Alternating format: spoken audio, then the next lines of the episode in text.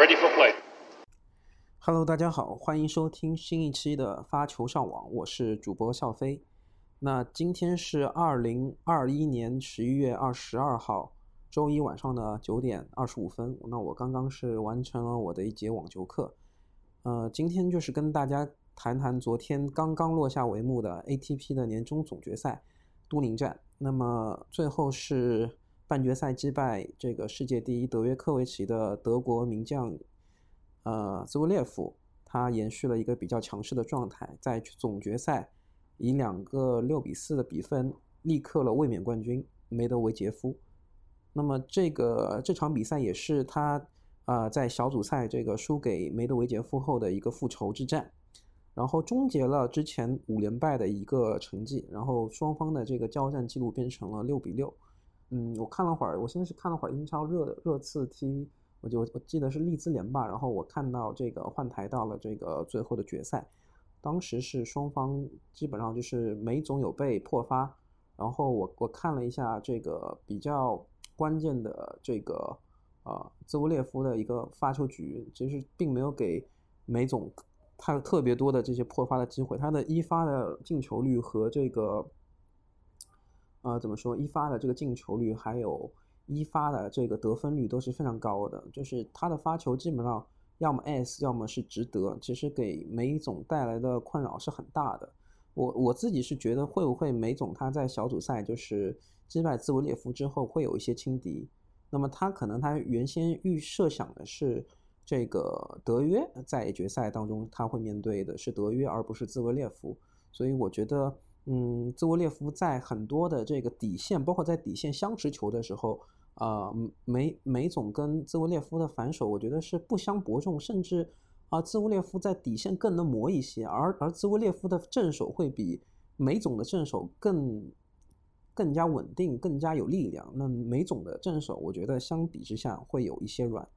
那所以这场比赛，我觉得梅总嗯也是在第二盘的时候，就第一个梅总自己的发球局很快就丢了，我就当时真的有点困，我就。呃，看了一下兹沃列夫的发球局，我觉得还是挺稳的。之后二比零之后，我就这个就休息了。其实我觉得，其实嗯，我当时就预预见到了，我当时就在想，这个呃，梅总可能不能就是在这个第二盘破发，所以我觉得这个比赛的结果是挺这个明显的了。所以当我后面真的实在太困了，我就睡着了。我早上起来看这个比分。果然也不出我的意料。那集锦当中，虽然梅总也能打出一些比较极限的好球，但是相比于兹维列夫非常稳定的这个发球，包括他的二发，我觉得现在进步也是挺明显的。之前我有一次看他这个是大师赛的时候，在上海大师赛的时候，他那个二发啊非常的软。但现在的话，就是说梅梅总，我我是后面看这个一些报道是有说梅梅总接这个兹维列夫一百二十二公里的这个。一百二十二英里的这个发球时速的时候，也是站在比较后面，没有去抢攻，所以我我觉得这个梅总的心态包括状态，呃，其实是挺出乎我意料的，因为我本身觉得梅总是先比，然后兹维列夫又是跟德约打了一个三盘的一个鏖战吧，可以说是一个比较呃，可以说是一个苦战，啊，体力这一块应该是梅总会占优，但是没想到兹维列夫反而他的这个状态、比赛竞技的状态和精神头是。比梅总还要优秀的，这个其实是挺出乎我意料之外的。所以最后这个兹维列夫也是以五十九胜的一个成绩结束了本赛季。我我看了一下，他今年是六次进入决赛，然后六次夺得冠军。那么这个之前被大家所诟病的这个登登的一个心态啊，以前都觉得他比较容易心态容易容易炸，对吧？比较容易这个。直接原原地爆炸的这么一种发呃，这个爆炸的心态可能体现在他的发球上面。但现在通过这些比赛，包括今年其实是在这个奥运会，还有在这个年终总决赛，其实两度在这个半决赛击败了德约。我觉得对他这个信心信心上的提升是非常明显的。所以他在很多这个比赛的关键分，还有这个呃关键分上面，我觉得是做的非常好。他的这个发球就，嗯，没有以前的那么软，也不会经常爆这种双误，所以这是我觉得非常厉害的一个点。嗯，然后的话，除了这个奥运会的这个金牌，他其实是啊破灭了这个德约金满贯的一个一个梦想，然后拿到了两站大师赛，那个分别是马德里和辛辛那提。啊，包括这个年终总决赛，还有就是两站 ATP 二五零的这个比赛，是阿卡普埃科和这个维维也纳的分站赛，所以其实他的这个进决赛夺冠的这个比率还是今年是非常夸张的，所以这个六个冠军的话，也是今年这个二零二一赛季男子网坛单打夺冠次数最多的一个球员。啊，这也是他自自己这个的职业生涯的第十九个冠军，所以我觉得今年对兹乌列夫来说是一个还算是挺成功的，应该说对兹乌列夫来说算是一个非常成功的一个赛季了。所以，呃，他明年的这个表现，呃，很多球迷就会在畅想他会不会拿到他人生中第一个大满贯的冠军。那我个人是觉得还挺有机会的。啊，就兹维列夫是这个赛会历史上第四位。半决赛和决赛里连胜 Top Two 选手后夺冠的选手，那前三名分别是这个前三位吧，分别是这个1982年的伦德尔、1989年的埃德伯格、1990年的阿加西，那么他就成为了第四个在半决赛和决赛里连胜 Top Two 选手后夺冠的一个一个选手。然后巧合的是，他2018年的时候，他首次在这个大师赛。这个夺冠的时候，他也是在决赛里复仇了这个小组赛输给过的对手，也就是德约科维奇。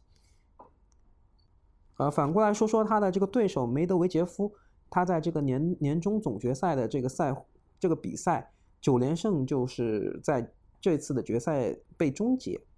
他这个赛季的话呢，也是非常的出色，他是力阻了，对，他是这个力克在这个美网力克了德约科维奇。拿到了这个美网的这个大满贯的首冠，然后又在多伦多站的这个大师赛当中摘得冠军，所以对梅总来说，我觉得呃今年也是一个非常大的突破，就像去年蒂姆拿到了呃美网的冠军一样，呃今年美网嗯也是落落到了一个这个可以说是新生代这个选手当中，所以我觉得可能现在美网是一个突破口吧，就是现在像西西。啊，像这个兹维列夫，像这个像兹维列夫，呃，梅梅德韦杰夫，他们在这个硬地的球场上的表现都还是不错的。包括梅总在今年的澳网上也是拿到了这个，也也是进到了决赛啊，也是输给了德约。所以我觉得像梅总、兹维列夫他们明年这个大满贯的成绩，我觉得是可以期待的。包括像西西帕斯、胡尔卡奇。还有贝雷蒂尼，呃，他们这个在巡回赛和大满贯的这个战绩，我觉得还是可以再期待一下。嗯，像这个总理的话，其实我觉得像草地还有红土对他来说可能弱一点。那紫薇的这个法网还行，他红土上也是马德里是拿到了这个。分站赛的冠军打纳达尔的这个半决赛吧，我也是看到纳达尔对他也是交口称赞，他的这个呃底线呐，他的反手，他的这个发球都是交口称赞的。所以我觉得紫薇、梅总他们明下个赛季对德约会造成一个非常大的一个真正的困难，包括还有另外两个巨头，他们复出后的一个表现，我觉得现在也还是未知的。那纳达尔的话复出，我觉得在红土这一块还是有比较强的一个统治性、统治力吧，所以我觉得明年还是挺期待的。下个赛季的这个网球，我觉得包括像阿尔卡拉斯还有辛纳这样的新生代的选手，呃，其实也是很多网球迷可以值得期待他们在这些大满贯啊、一些大师赛当中会不会有更亮眼的一个表现。那么明年的澳网其实公开赛，呃，也最近也是有在墨尔本开始启动。然后我看到他们这个赛事总监是有说，这一次来参加的选手必须要接种疫苗。那那之前这个德约科维奇是有说过，接种疫苗是一个比较隐私的事情。那他能不能来？我觉得当时还是比较保密的。那现在他的态度也应该是类似的。嗯，所以其实还是。挺希望明年在澳网能够看到这个德约的身影吧。然后我看了一些小道消息，基本上应该也是有透露，就是德约可能是已经接种好了疫苗，只是说他在他这个 PTPA 的话是是是，我觉得是有一些比较针对保护运动员隐私的一些视角来提出这样子的一个异议。嗯，说到德约的话，我是看了他完整了看了他这个打兹维列夫的半决赛，他的这个抢七的话，嗯，我其实是看了这个，对，然后德约这边的话，我也是看了他半决赛打兹兹维列夫的比赛，我记得是周日的一个很早上五六点钟的时候，我正好醒过来看了一下，然后他们是正好打到了抢七。然后我就觉得兹维列夫，嗯，打抢七之前的话是有一个球，兹维列夫他的反手变直线，啊，出乎了德约的意外，然后德约还鼓掌示意，这个兹维列夫打出了一个好球。我就觉得德约当时可能还是比较写意的，就是他可能觉得抢七的话他也能赢，但是兹维列夫他在这个抢七，我觉得呃进展现了很好的竞技状态，他的发球。他的一个反手啊，包括我觉得，我记得德约有一个球是一个一发，然后呃被这个德约挑战，然后是 out 之后，德约发了个双误。我当时就觉得这个抢击对德约就不是很妙。果然他之后呃西西还是发挥的比较稳定，然后实现了一个迷你破发之后，就把这个优势扩大，然后就成功的在第一盘的抢击之之中就是拿下了比分。然后德约是第二盘的话是有拿下第二盘，以六比四拿下第二盘。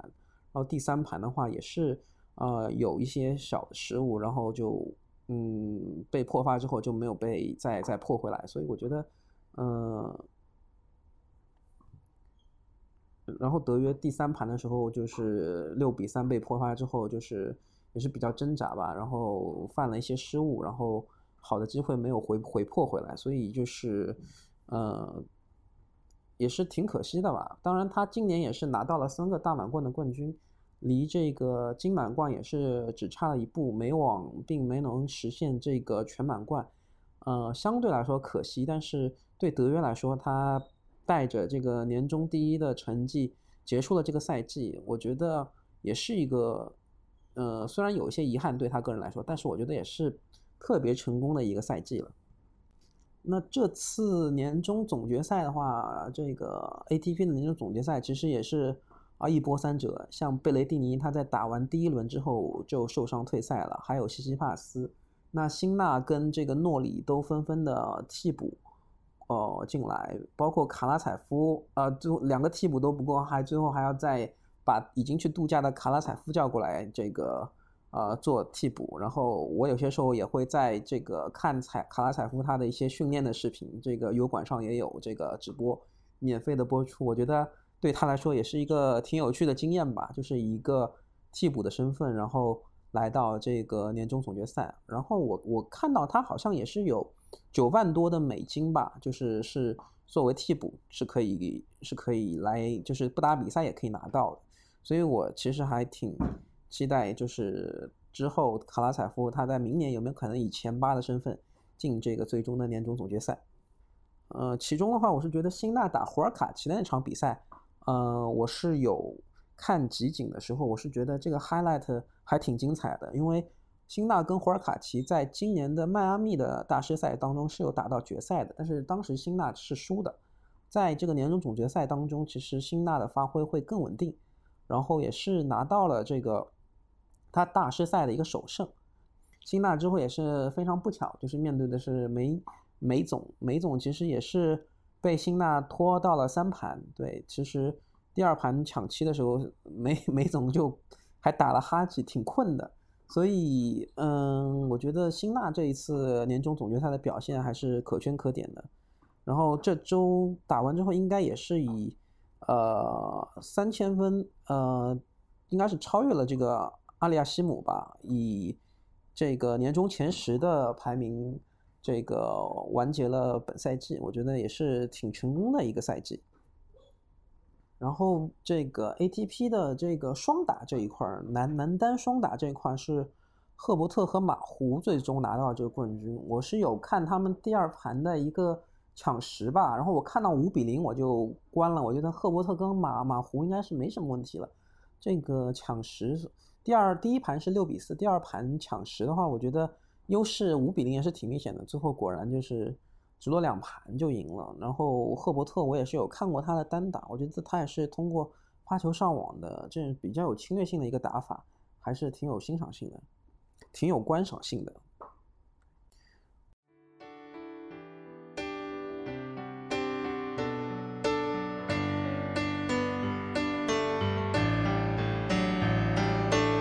然后是说说 WTA 这个这次的 WTA 是在这个墨西哥的瓜达拉哈拉，我觉得这场地啊紫色的还是挺漂亮的，包括它这个球馆旁边的一些建筑啊，我觉得还是挺有历史文化这个风情的。那这次的冠军是西班牙人这个二十七岁的穆古拉扎，蘑菇的话就是这次是在决赛这个击败了康康塔维特。那康纳维特也是非常不容易，他是第八进来的，然后在半决赛击败了萨卡里，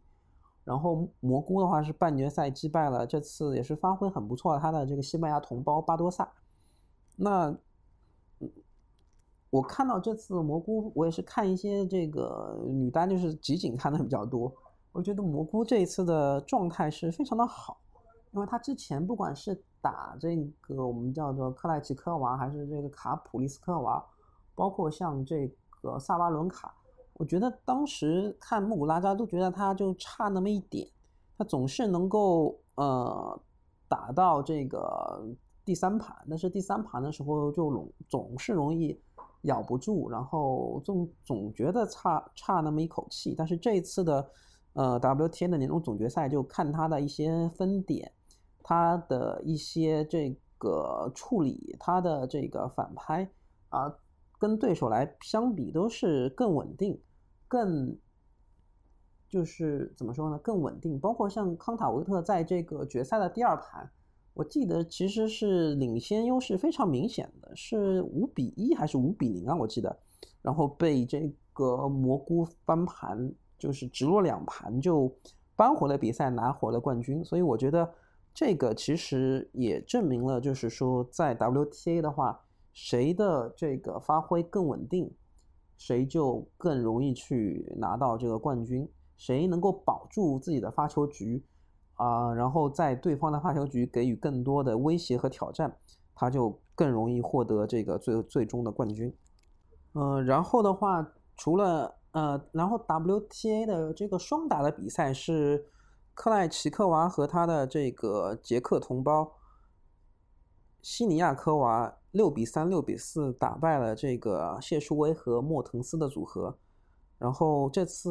薇姐也是差一点吧。然后西张帅和这个呃蛇姐斯托瑟的话，我觉得嗯这次小组赛就是一胜两败，可能跟蛇姐她。可能想退役也有关系吧。我觉得之后张帅他如果还是要再打女双的话，可能会更好的话，就是跟米尔扎去搭档，我觉得还是会挺有竞争力的。呃，那能够呃以一个胜利胜场，然后离开这个瓜达拉哈拉，我觉得对他来说也是呃一个不错的这个赛季的一个收官吧。然后上周的话，其实还有进行了，呃，三个比赛，分别是这个之前节目里面有提到的这个在米兰的新生力量，那最后是阿尔卡拉斯，他是击败了这个柯达。然后的话，这个阿尔卡拉斯这次比赛还是挺吸粉的，我觉得。呃，其实柯达他并不好打，柯达也是子承父业。然后他今年也是有拿到一个 ATP 二二二五零的一个冠军，嗯，但是我觉得这个决赛的话，其实柯达并没有给他造成太大的麻烦，而卡拉兹他的侵略性，嗯，他的技术全面性会比柯达要更完备。然后的话，呃，他的这种满场飞奔、猛冲猛打的这种技术风格也非常有观赏性。所以我觉得这次的话，嗯。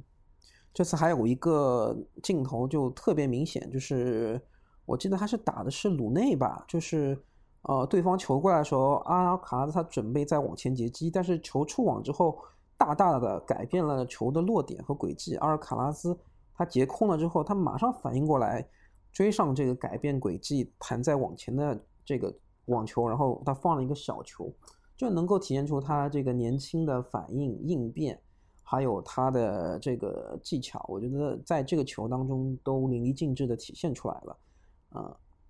今年他的这个成绩也是拿到了年终的三十六名吧，我觉得对他这个年龄来说是一个非常好的一个表现了。然后在美网也打进了八强，我觉得这是一个未来可期的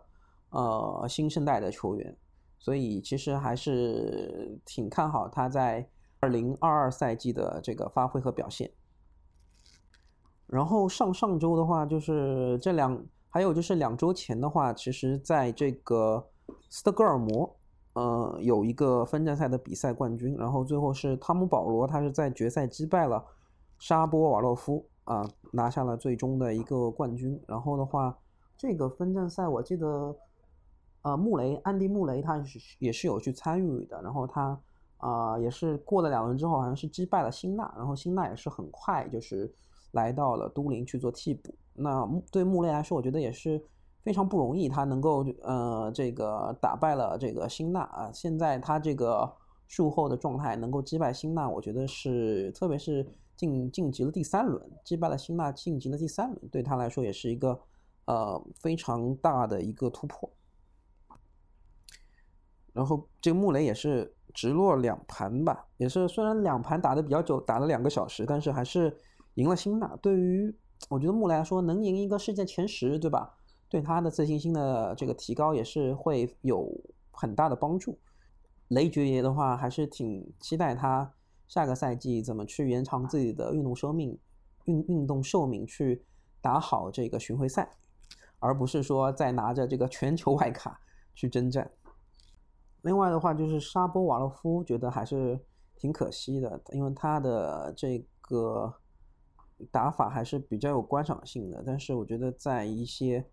呃，重要的比赛的时候，像他自己也说过，他其实挺难用一个比较丑陋的方式去获得胜利。那我觉得这个其实相反，对于很多成功的运动员来说，就是需要学会这种比较精准的控制，即使在自己状态不好的时候，也要拿下这个比赛。所以我觉得这个事情可能会最终决定他自己的一个上限。嗯，我个人还是挺喜欢他这种。比较暴力的这个左手单手反拍的这种跳起来这种扣杀的这种招牌的动作，其实是非常的有观赏性的，嗯，所以我也希望他在明年的赛季可以有更好的一个发挥吧。然后另外的是一个 WTA 的赛事，在两周前有结束，就是这个奥地利的林茨站，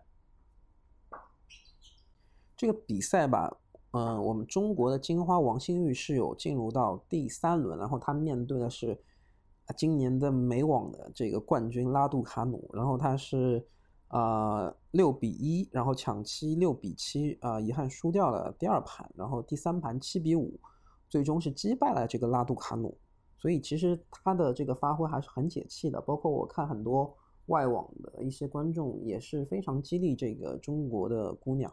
所以我觉得。啊，他虽然在之后一轮输给了这个美国的这个八号种子李斯克，最后李斯克也是在决赛击败了罗马尼亚人克里斯丹拿到冠军，所以我觉得输给冠军其实也不丢人。然后他在输给李斯克的这个集锦当中，我觉得他也是呃发挥了自己啊不错的这个竞技状态和水平。那实在没办法拿下比赛，也是啊技不如人，我觉得。啊，他的一些技术还有很多可以提高的空间。然后有看到他的一些报道，嗯，我觉得也是一个非常可爱的深圳姑娘，所以还是挺期待她之后下个赛季啊，在这个 WTA 赛事上的一些表现。然后，呃，拉杜卡努这边虽然临时输给了王馨予，但他也分享了一个好消息，他是有邀请到之前执教科贝尔的教练贝特兹。啊，去做他这个下一个巡回赛的这个教练，那我觉得对他来说也是定下了一桩大事。对于他来说，我觉得有一个呃大满贯冠军的教练，嗯，可以更多的去指导他这个初出茅庐但拿下美网冠军的这个呃年年轻姑娘，对他之后的职业生涯也会是一个非常大的帮助。好了，那今天就是呃这这一期发球上网差不多到这里了。然后我有建了一个